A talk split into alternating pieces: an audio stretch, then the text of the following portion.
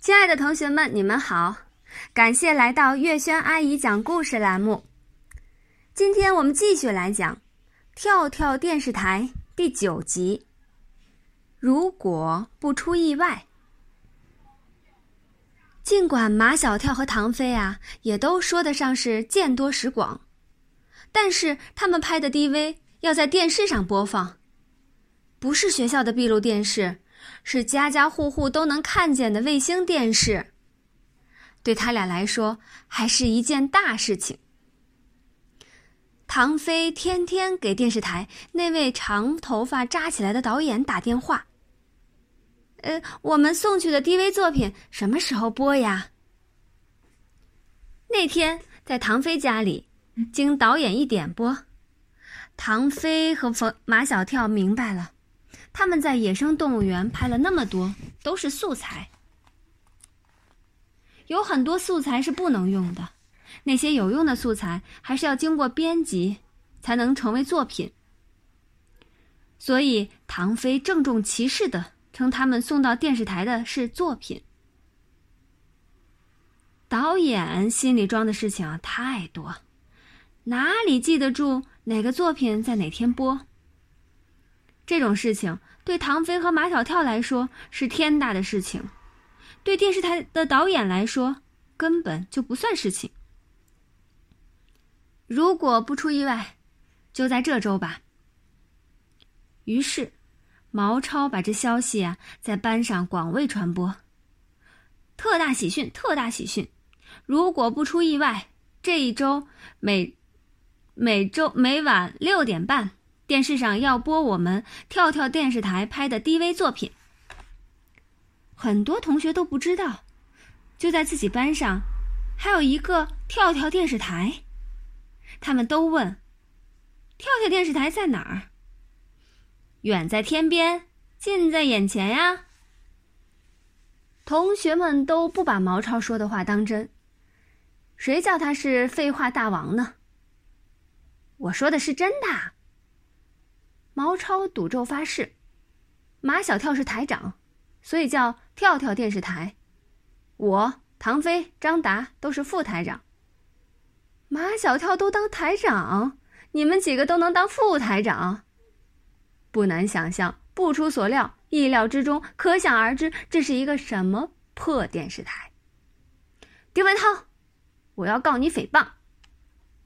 你去告呀。丁文涛根本不怕告，你往哪儿告啊？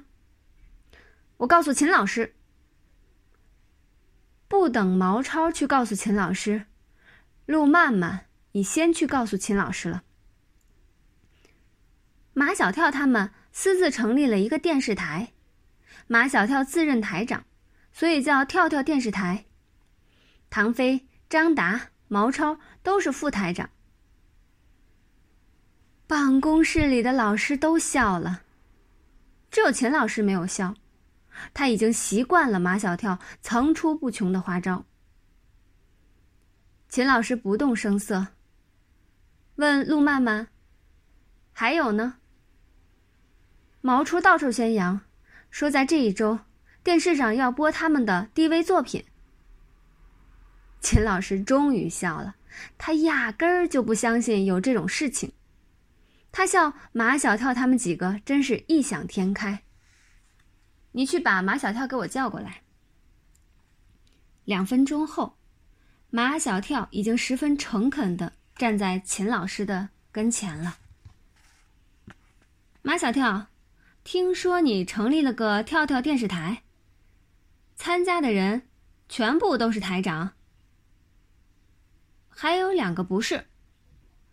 马小跳老老实实的说：“夏林果和安琪儿不是。”“呵，夏林果也是你旗下的。”数学老师端着茶杯来到马小跳的身边。他可是大队委，你们四个都能当台长，人家夏林果为什么不能当？马小跳说：“我本来让他当副台长的，他不当。”他只当主持人。办公室里的老师又笑了。秦老师，只当马小跳在玩过家家。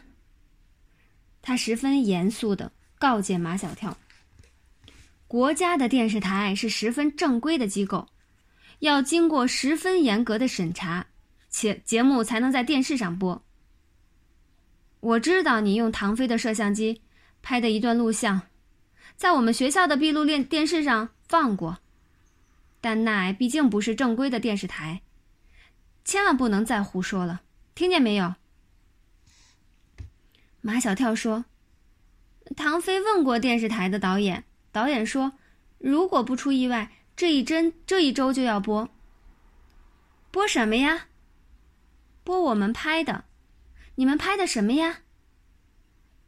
就是，嗯，你看了就知道了。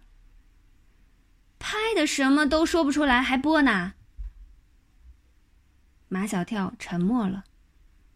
他听出秦老师话中的意思。这一周都快过完了，电视台确实天天都在展播 DV 作品，但就是没有看见跳跳电视台送上去的。唐飞又打电话去问那个把长头发扎起来的导演：“这一周都快过完了，怎么还没播呀？”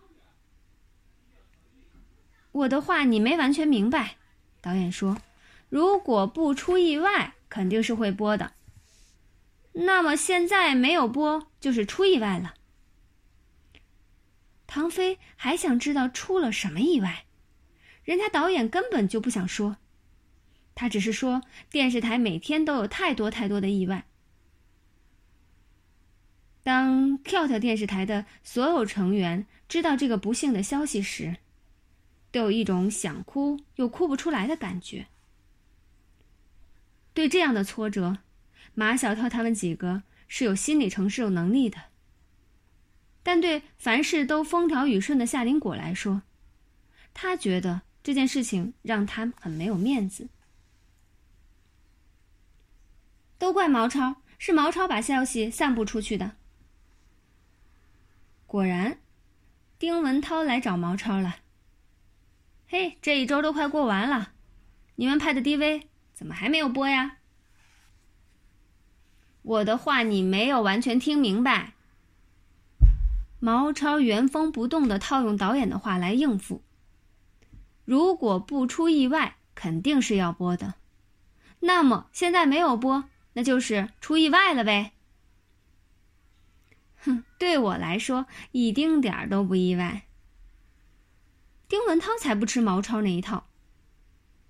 从头到尾都是弥天大谎，以讹传讹。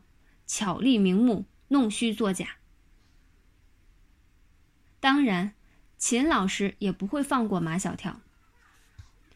马小跳，我早就告诉过你，国家的电视台是十分正规的机构，不是学校的闭路电视。